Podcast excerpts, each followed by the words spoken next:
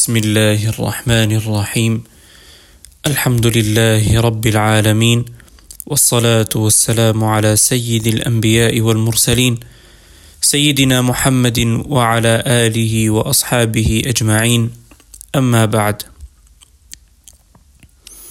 En este primer día del bendito mes de Ramadán, es de suma importancia comenzar recordando el principio de que el ejemplo de nuestro profeta Muhammad sallallahu alayhi wasallam debe servir de guía para nosotros en cada momento de nuestras vidas, porque es precisamente para ello que Allah subhanahu wa ta'ala lo envió hacia la humanidad.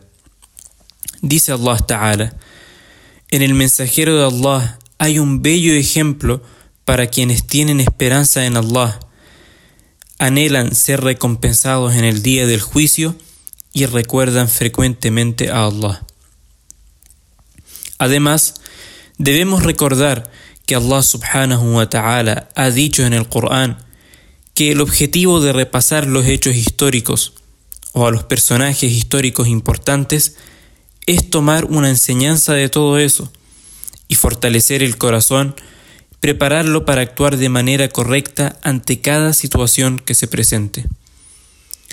Dice Allah subhanahu wa ta'ala en la ayah número 120 de la sura de Hud, después de contar parte de la historia de varios mensajeros, como Nuh, Hud, Saleh, Ibrahim, Lut, Shu'aib y Musa alayhi salam, Después de hablar de todos esos profetas, Allah subhanahu wa ta'ala dice, todo esto que te he revelado sobre las historias de los mensajeros es para consolar y afianzar tu corazón.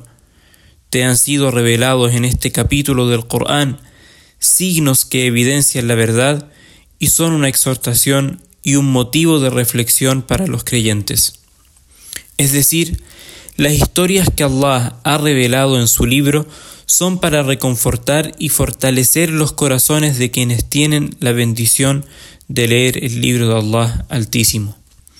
Para nosotros, el estudio de los pasajes de la historia de nuestro profeta sallallahu alaihi wasallam, de su familia y nobles compañeros, debería tener el mismo efecto cuando lo hacemos con esa misma intención. Es por eso que durante los sagrados días del mes de Ramadán de este año, intentaremos sumergirnos en las narraciones auténticas y confiables que tratan la vida de nuestro profeta Muhammad sallallahu alaihi wasallam y sus compañeros para extraer enseñanzas que estén relacionadas al mes de Ramadán y que nos faciliten, con el permiso de Allah, beneficiarnos aún más de esta hermosa temporada. En este mes de Ramadán, cuya llegada esperábamos todos con muchas ansias, queremos seguramente aprovechar cada minuto para acercarnos a Allah Ta'ala. Y por supuesto, no hay mejor que el ejemplo de nuestro profeta Muhammad sallallahu alayhi wasallam para ese efecto. Si queremos saber cómo aprovechar los días de Ramadán, cómo revivir sus noches, cómo debe ser nuestro ayuno, cómo debe ser nuestro suhur, nuestro iftar, nuestro dhikr, nuestra lectura del Corán, qué cualidades se deben desarrollar y cuáles se deben abandonar, no tenemos más que revisar la historia de nuestro profeta Muhammad sallallahu alayhi wasallam y de los sahabas que de él aprendieron y cuya vida intentaron replicar en todo sentido. En ciertas ocasiones, algunos de los sahabas, por alguna razón, concluyeron que deberían diferenciar sus actos de los del profeta sallallahu alayhi wasallam para así conseguir más recompensa y tener más esperanza en el perdón de Allah. Pero la corrección no se hizo esperar y Allah dejó claro que no hay mejor manera de acercarse a Él que seguir los actos de sus enviados. Por ejemplo, una vez tres de los compañeros del profeta sallallahu alaihi wasallam visitaron las casas del Nabi en su ausencia para preguntar a su familia acerca de los actos de adoración que llevaba a cabo cuando estaba en casa. Al recibir la respuesta y tras reflexionar por un momento, se dijeron, el profeta está en un nivel muy superior al nuestro, y Allah ha perdonado sus faltas pasadas y futuras. Nosotros, en cambio, somos gente normal, acertamos y nos equivocamos, y no tenemos garantía de nada. Por eso debemos hacer mucho más de lo que hace el Nabi sallallahu alayhi wasallam. Uno dijo, yo no volveré a dormir más en las noches, para dedicar todas mis noches a la adoración.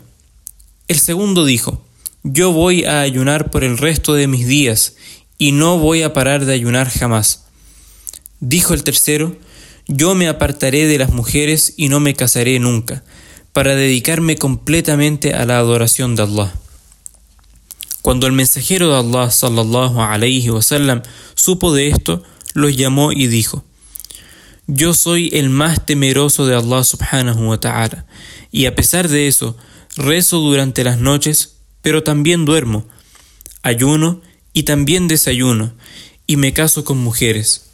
Luego agregó: Quien se aparta de mi sunna no es de los míos. Dice Allah subhanahu wa ta'ala en el Corán, si amáis a Allah, seguidme, que Allah os amará y os perdonará vuestros pecados.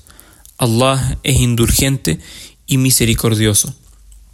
Por eso, rogamos a Allah subhanahu wa ta'ala que acepte cada una de nuestras obras buenas en este mes y que nos cuente entre los afortunados que reciben su perdón y los afortunados que reciben el certificado de la liberación del fuego de Jahannam en este bendito mes de Ramadán.